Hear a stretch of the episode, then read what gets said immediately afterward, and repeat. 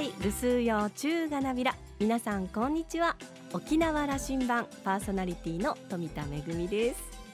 そろそろ夏休みの計画を立て始めていらっしゃる頃ではないでしょうか。私もどうしようかなと思ってるんですけれども短い夏休み海に行くのもよしそれから家族でちょっと旅行に出かけてみるのもよしなんだかこうやって計画を立ててる期間の方が一番楽しいのかもしれないななんて思ったりしています。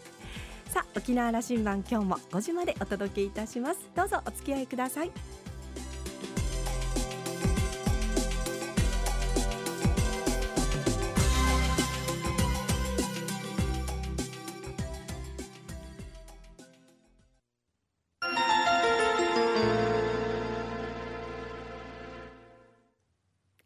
那覇空港のどこかにあると噂のコーラルラウンジ。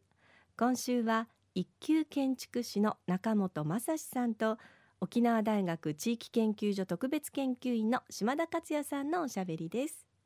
中本さんは1979年生まれ。那覇高校から京都造形芸術大学に進学。卒業後は王立英国建築家協会名誉フェロー建築家の高崎正治氏に支持します。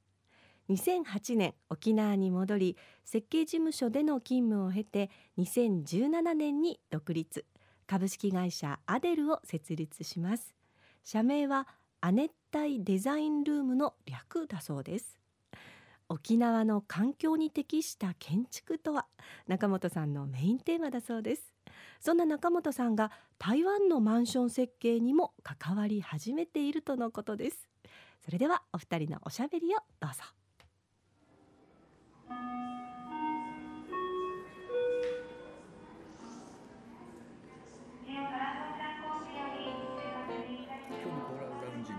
新進気鋭の建築家をお招きしたと思ってます。ようこそ来てくれました、はい、去年からの約束でした、はい、あの今年の初めに京都造形芸術大学の大野木、はい、まあ、前副学長ですけど、小野木先生来てもらったんですけど、面白い人ですね。人は。確かに。いっぱい一緒にやりましたね。はいそうですね。そこの出身でいらっしゃると、だから芸術をしに来たわけじゃないんですよね。まあその建築なんですけど僕は、その建築っていうのはやっぱりそういう芸術的な要素も含まれているっていうふうにまあ僕は考えていたのでどちらかというとその建築学科っていうようなところではなくて、うん、そういうその僕が言ったのは環境デザイン学科っていうんですけど、うん、そういう建築単体ではなくてその、まあ、家具であったりそのなんて言うんですかねそのランドスケープであったりとか、地域デザインであったりとかそれとあとはまあアートですね。そういったものとこう関わりながらこう設計をしていきたいなという思いがあったので、まあ、芸大に行きたいなと思って、はい、環境デザイン、そうですね。環境デザイン学科っていう。一般化してきましたね、はい、そうですね。だから街全体をデザインしてみるみたいなことの意味にもつながりますよね。そうですね。そそれがあの、うん、戦後日本足り足りなくなっちゃったという問題意識があるでしょう。はい、はい、そうですね。だからどこ行っても同じような街になっちゃったなと。そうですね。それはなんか感じてますね。うん、あのー、最近えあの玉子さん中本さん来てくれたいろんな話をしたかったんですけどもうんマンションがね、はい、これだけ那覇の町というかもう那覇の町と言わず中部県駅、はい、南部までこれだけこの10年で経ってしまってそうですね。僕は街の雰囲気もあと5年もすれば雰囲気変わると思いますよ。そうですね。マンションそうですね。マンションやっぱ建物大きいんで、うん、どうしてもこう目立っちゃう。存在感そうですね。ますしあとはもうそうですね。そのなかなかその外貨のデザインだったりとか、うん、そういったところまで意識がその生きづらいっていうんですかね。うん、あのその市民まあ、感覚としても、ねはい、市民としてもマンションというのはこういうもんだと。そうですね。でいくつかのパターンがあってあの、はい、うん、デベロッパーさんが、うん、このパターンのところこのパターンのところと、うん、なんなんですかまああのそのぐらいの違いは分かるけどもと。そうですねしかしあの本当はでそのなんかねヨーロッパもそうだけどすごくそ外のデザインもあのこだわるんだよね。そうですね。重要ですねとても。日本はそれもね確一化してしまったなと、ね、効率的にというか、はいはい、ね同じものだから日本中どこ行っても同じようなマンションが建ってるんですよ、そうですね、まあ、これが沖縄の、まあ、マンションだけを見てこれが沖縄のマンションだねっていうのはちょっと分かりづらいし、うん、僕らが見てもおそらくパンフレット見てもどこの建物なのかはが大体一緒だなみたいな感じにこれ困ったななるのか、はい、あのなんか異彩を発しているマンションもいくつかはあるけども、はい、あるけどもやっぱりそうじゃないですよね。そうですね。台湾の仕事なんかそれは違う仕事で出かけていかれてると。あそうですね。今あの台湾であのマンションのその外観のデザインっていう、うん、まさしくまあ今おっしゃったことなんですけども、うん、っていうのをあのやってまして、うん、台湾の場合はあれなんですよねあの分業化されてるというか、そのまあ日本、まあ、沖縄もそうなんですけども、あのまあ、デベロッパーがその設計から、まあ、販売まで全てこう一つの会社で行っちゃうと。なのでそのなかなかこう違いをこう作っていくことができなくて同じものがもうどんどんできていってしまう。でも台湾の場合はその間取りを、まあ、要は建築を設計する人で外観をデザインする人でランドスケープをデザインする人、うん、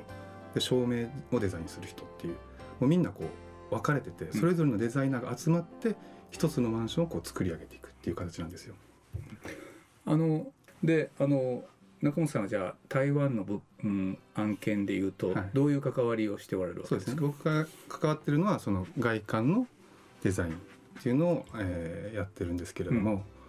あのなのでその僕はまあ建築という立場なんですけど今設計業務をしてるんですけども台湾に行くとその外観のデザイナーっていう形の、うん、まあ扱いというか、うん、いう形になってますね。そのどうしてもやっぱマンションって規模が大きいので、その街のこう風景とか街並みをこう決定づけちゃうというか、作っちゃう。変わりますよ、ね、今どんどん変わっていってますよ。そうなんですよね。建築家としては、はい、おっしゃられたその地域デザインという考え方に立っていると。はい、あのうん独立されてから社名は亜熱帯ということにこれこだわってるという聞き方していいですか、ね、あの亜熱帯うちの事務所のあの社名がアデルっていうんですけど、うん、それが亜熱帯デザインルームの、まあ、略なんですね。うん、で亜熱帯にこだわってるっていうよりはあの、えーまあ、建築を設計するっていうのがどうしてもこう自然環境との関係をこう切り離してこう考えることができないので、あの社名にこう亜熱帯っていう私たちが今住んでるこの活動してる場所のこの地域名を入れることで、まあ、地に足をつけて設計活動をしていくぞという考えで、まあ、この社名にしました。なるほど。あの亜熱帯必ずしも沖縄ということにではなく、そうですね。この沖縄の自然環境に即したものにしていくべきなんだというふうなメッセージ。そうですね。初めはその亜熱帯らしい建築が作りたいっていうイメージでつけたわけではなかったんですけども、うん、でも実際こうその名前を付けて設計活動をしていくにつれてやっぱりその自然環境とどう関わっていくかっていうのを建築のやっぱ主体にした活動になってきてるというか、うんうん、初めはそういうつもりはなかったんですけども、うん、なんか自然にそういうふうな形になってきてるっていう感じですかね。そうです。まあ建築って建築を作ることっていうのは先ほどからお話が出てるように建物を作るんですけど、まあ、風景を作っていくっていうことにもつながっていくと思うんですよ。でその風景っていうのは、まあ、私たちのこう育ったその町や故郷のその風景になっていくっていうことをこう考えて、まあ、そういうことを意識しながら設計していきたいと思ってるんですけど、まあ、そのためにもですねその環境に配慮した設計をしていくと、まあ、自然とその地域独自のその形態にこのなっていくんじゃないのかなと最近思っていて、うん、あのそそれすごい論理ですよ。あの、はい、これまであ聞いたことなかったかもしれない、はい。うん、そうですね。それそういったまあそうですね。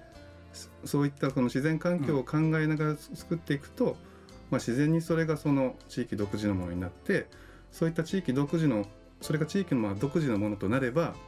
その地域にしかない街並みとか、うん、まあ、風景とかっていうのが出来上がっていってでそれがまあその地域の価値になってでそれがまあ観光の発展とかにもこうつながっていくっていうイメージまでこう、建築っていうのはあるのかなというふうにっていう感じになるのかなと思いますね、うん、中本さんの中ではそういうことの道筋が見えてる、ね、そうですね。もう本当にまだこうスタートしたてで感覚的なことを少し、あの話してしまってる部分はあるんですけどもなんかそこにつながっていくようなイメージはもうこう出来上がってきてるというか。研究者はあのインスピレーションが一番大事で そそうだはずだと。あとはこれからあの実証していくのみですので、ね、もう、はい、あの始めておられるから、はい、そうか。じゃあその台湾のマンションなんかデザインしてくるというようなことの、はい、ビジネス手掛け始められると、はい、デザイン性みたいなものとこの街並みとのマッチングみたいなことが、そうですねあの沖縄でやれないことを他の町で、そうですね、実証して、ね、先にやってもらって、はい、それもこうやりながらそれをまたこう沖縄に持って帰ってくるっていうこともできますしあのこういうふうに台湾ではやってるよっていうのを、まあ、見せることができればまあそうですね。沖縄のマンションとかそういったものもそういう考えをこう取り組んでいけるようなきっかけに、うん、まあなれれば一番いいなとは思ってますけれども。いいですね。あの僕最初に中本さんと会いたいなと思ったのは、はい、あの僕まちづくりのあのアドバイザーをさせてもらってる、はい、宜野座村の、あの道の駅、はい、もう僕大成功例だったと思いますよ、はい、去年の、はい、あれの建築手掛けられたんでしょ？うそうですね。あれあの僕は独立してからではなくてあのもともと勤めていたアトリエ門口っていうあの設計事務所で、いた時に私がまあ担当させていただいたっていう形なんですけども、あれも地域社会や広く、うん、広くあの評価されていますので、はい、人も集まるようになったし、はい、これもあのカンナリバーパーク構想というそのあの,、はい、あの街並みにどう合うあの道の駅というパークを構成するかという話だったんですけど、はいはい、あのどんなコンセプトだったか。あそうですね、あの宜野座村自体のそのキャッチフレーズがその水と緑と太陽の里っていう、はい、あのキャッチフレーズがあったのでで、まあ、川のそばで海のそばでっていうところで今回その水っていうところにその、まあ、ポイントを当てて設計をしてみようっていうことで、うん、なので建物のその形態も水滴をこうイメージした、こう楕円そうですよね、うん、もう遠くからもすごく目立つんですよ、ね、モチーフにそれをこう構成してると。あとはその道の駅の特徴でもあるのあの水遊び広場ですね。水とこう戯れて水を感じてこう遊ぶ場所をこう提供しようっていう形で、まあ、スタートしたってですかね。あの横川が流れてるし、はい、それからその中に建物の中にもあの水を引いていって子どもたちがあの膝下ぐらいで水遊びができる空間が広くあるんですよね。はい、そうですねあれが当たってましたね。そうですねだからそうですねあの水遊び広場をまあ、これコンペだったんですけどもその提案する時に、まあ、結構大きめの規模なので果たしてここで本当に人が集まって子どもたちが遊んでくれるかっていうのは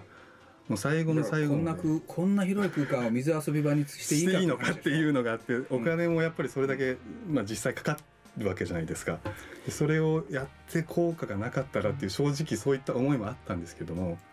実際そうですね、うん、そういう大きな決断をした宜野座村というのもいや。立派な村づくりをしてるでしょ？いやすごいと思いました、うん、通常やっぱりそのコンペをやって、うん、その通りに作ってくれるってまずあんまりないんですよね。今回はもうコンペの案がほぼそのまま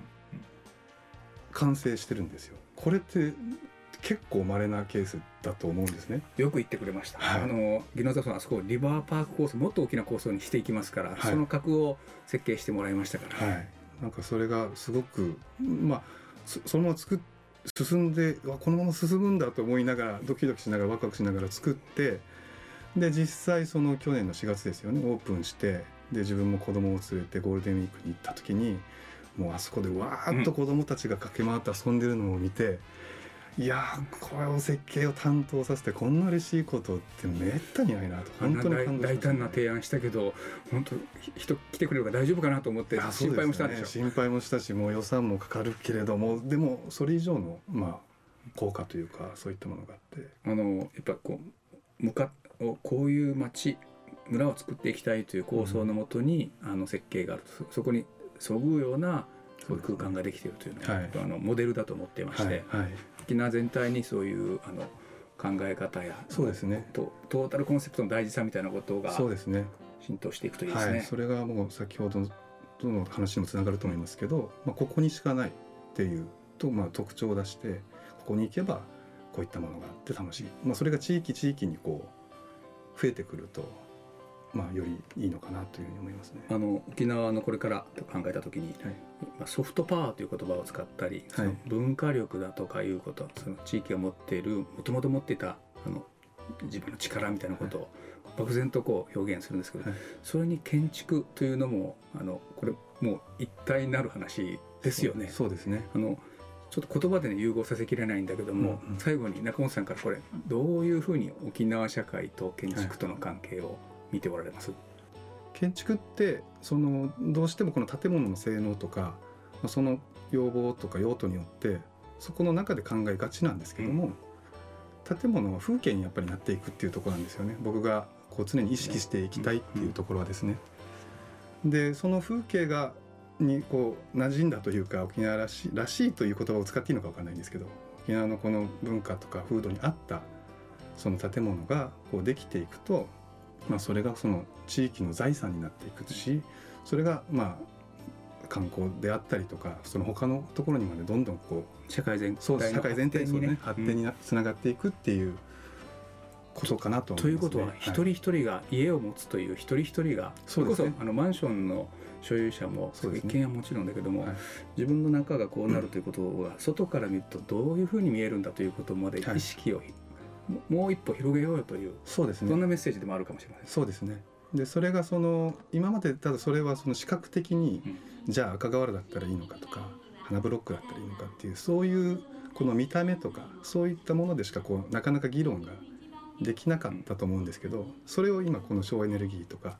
そういった観点から入ることで心地よさだったりそういう話をしていく中でその沖縄らしい建築っていうのがまたできていくんじゃないかに行き着いていくというふうなイメージを持ってるっていう感じですかね。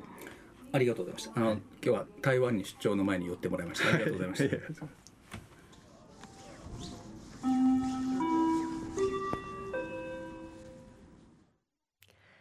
新進気鋭の建築家、えー、中本さんのお話だったんですけれども穏やかなお話ぶり聞いてると私はですね昨年見た大変感動的な映画を思い出しました。人生フルーツという映画だったんですけれども建築家とそしてその奥様の暮らしぶりを描いた映画であのかつて大規模な都市計画に携わったあの建築家の旦那様、まあ、経済優先の大規模な団地などの開発からも距離を置いてですね自分で土地を買って家を建ててそして雑木林を育て始めると。その丁寧な暮らしぶりに大変感動したんですけれどもやはりあの家とかそれからマンションでもその何かの建物っていうのはその建物だけではなくてやはり暮らしと本当に直結してるんだなというのをあの感じて大変感動したんですが、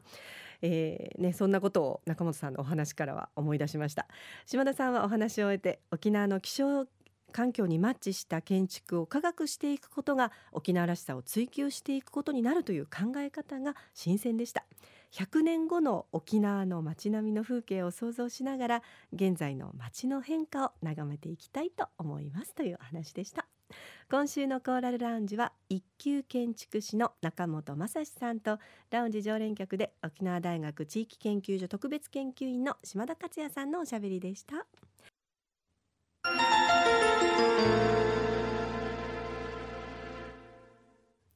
めぐみのあしゃぎだよりのコーナーです。今日は舞台公演のご案内ですよ。7月21日日曜日22日月曜日23日火曜日の3日間国立劇場沖縄小劇場で公演が行われます島くどちのご案内です、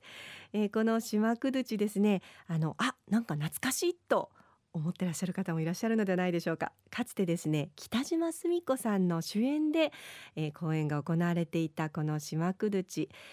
作家は、えー、ジャナモト慶福さんジャナモトさんの脚本となっています、えー、かつて北島さんの主演でそしてパモス声芸館企画として、えー、島くどち上演された際にはですね文化庁芸術祭で優秀賞を受賞した作品でもあります。その思いを継いで昨年ですね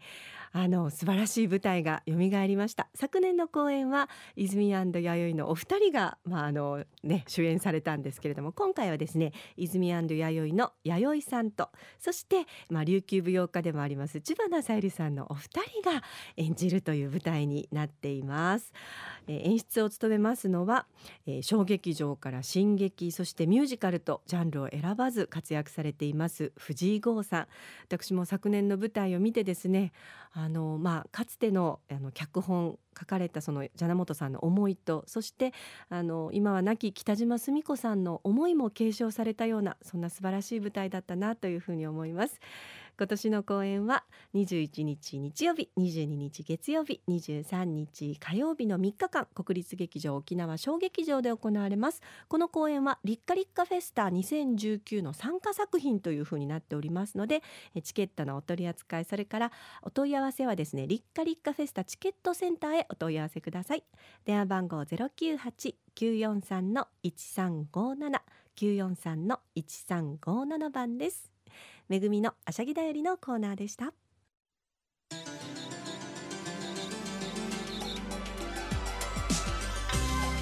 ラジオ沖縄ではラジコでの配信を行っています。スマートフォンやパソコンでリアルタイムでお聞きいただけるほか1週間の振り返り聴取も可能です。また沖縄羅針盤の過去の放送音源はポッドキャストでも配信しておりますのでこちらはラジオ沖縄のホームページからアクセスしてお楽しみください。沖縄羅針盤のホームページでは番組情報の発信のほか私富田恵とコーラルラウンジ常連客の島田克也さんのフェイスブックへもリンクしています。ぜひお時間のある時にこちらもチェックしてみてください。沖縄羅針盤今週も最後までお付き合いいただきましてありがとうございました。そろそろお別れのお時間です。パーソナリティは富田恵でした。それではまた来週。